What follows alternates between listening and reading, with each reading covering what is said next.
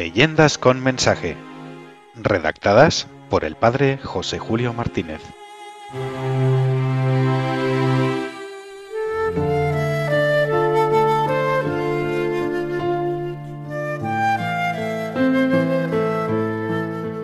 El prisionero liberado.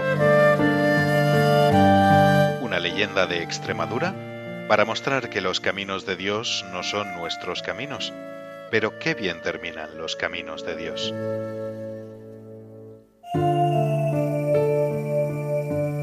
Don Fernando Cortés era un valiente caballero de Molina, muy conocido en las batallas de cristianos contra moros, no solo por el empuje arrollador de su brazo, sino más aún por la nobleza con que trataba a vencidos y prisioneros.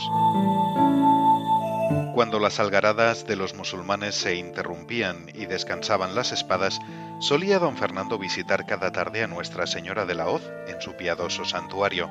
Mientras hacía allí su oración vespertina, la limpidez de su mirada y la serenidad de su rostro descubrían un alma de vida intachable.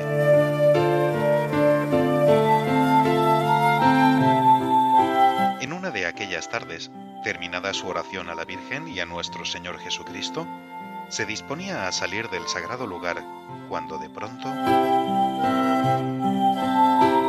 ¿Quién es esa dama que parece una niña por su juventud, un ángel por su candor, un hada por su belleza?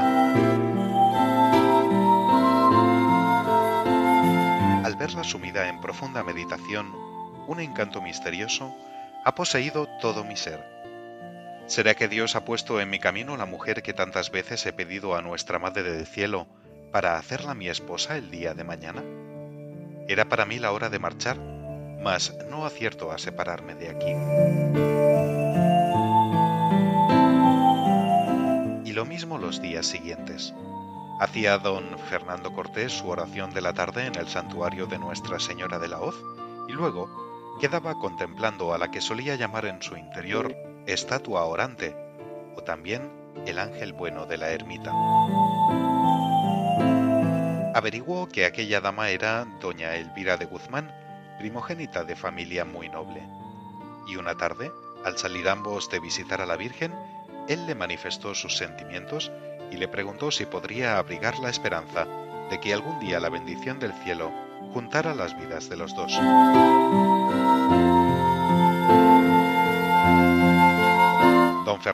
Estaba persuadido de que su gallardía, su fama de guerrero vencedor, su honradez de caballero cristiano y hasta sus muchas riquezas le abrirían los caminos hasta el corazón de doña Elvira, y ésta aceptaría su amor y se casaría con él.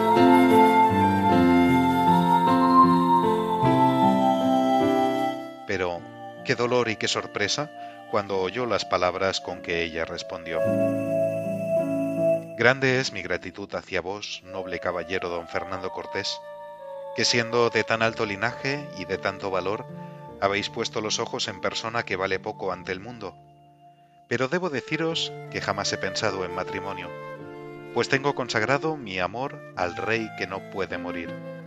Mi promesa de ingresar en el monasterio de San Bernardo es irrevocable.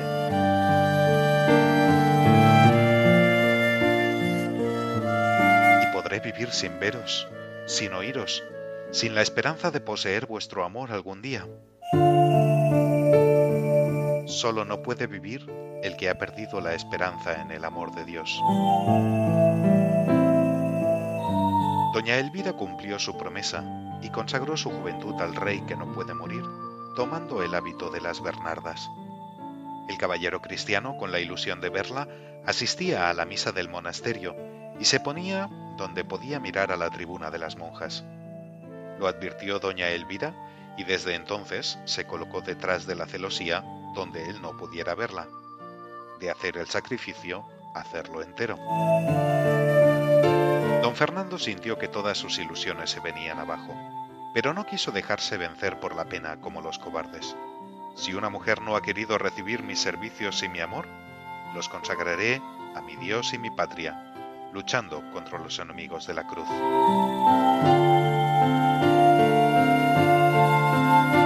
Y cogió de nuevo sus armas para marchar a la guerra contra los musulmanes. Su arrojo alcanzó muchas veces las cumbres del heroísmo y su nombre llegó a ser famoso entre los cristianos y temido entre los seguidores de Mahoma.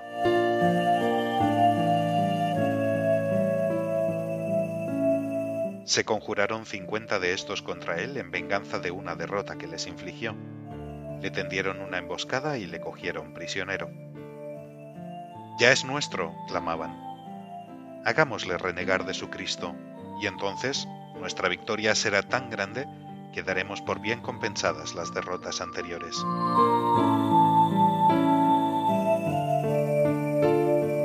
Mira esta cruz que hemos hecho en el suelo con dos rayas.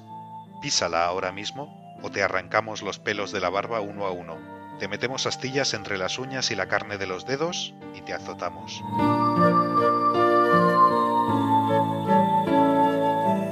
Y comenzó una tortura terrible, dolorosa, agotadora. Dios mío, dame fortaleza.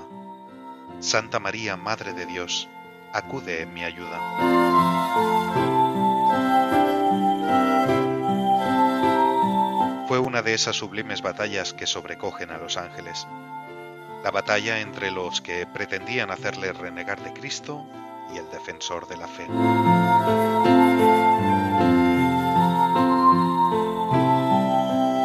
Lo arrastraron a un calabozo y quedó desfallecido, pero repitiendo en supremos esfuerzos de fe su invocación a Dios y a la Madre de Dios.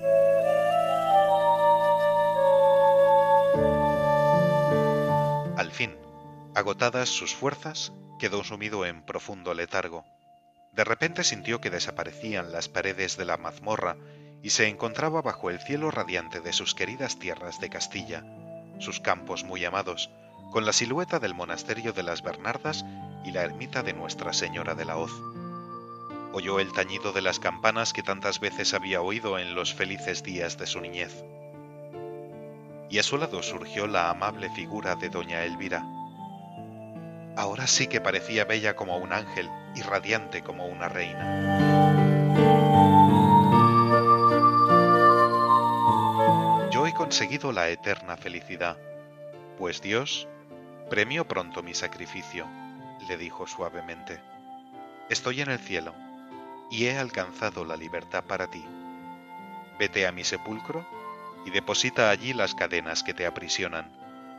Después, entra en el santuario de Nuestra Señora de la Hoz y da gracias a Dios que te ha concedido tan milagrosa libertad.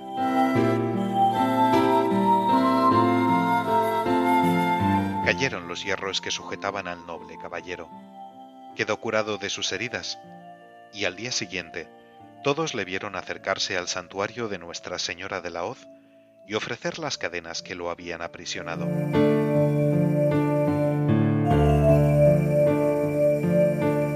A luchar por Dios y por su patria. Dios le concedió una esposa muy bella, muy noble y sobre todo muy cristiana.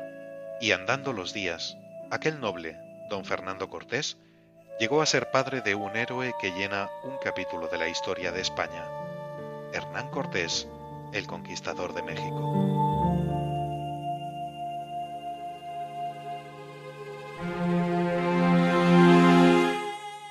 Leyendas con mensaje. Redactadas por el padre José Julio Martínez.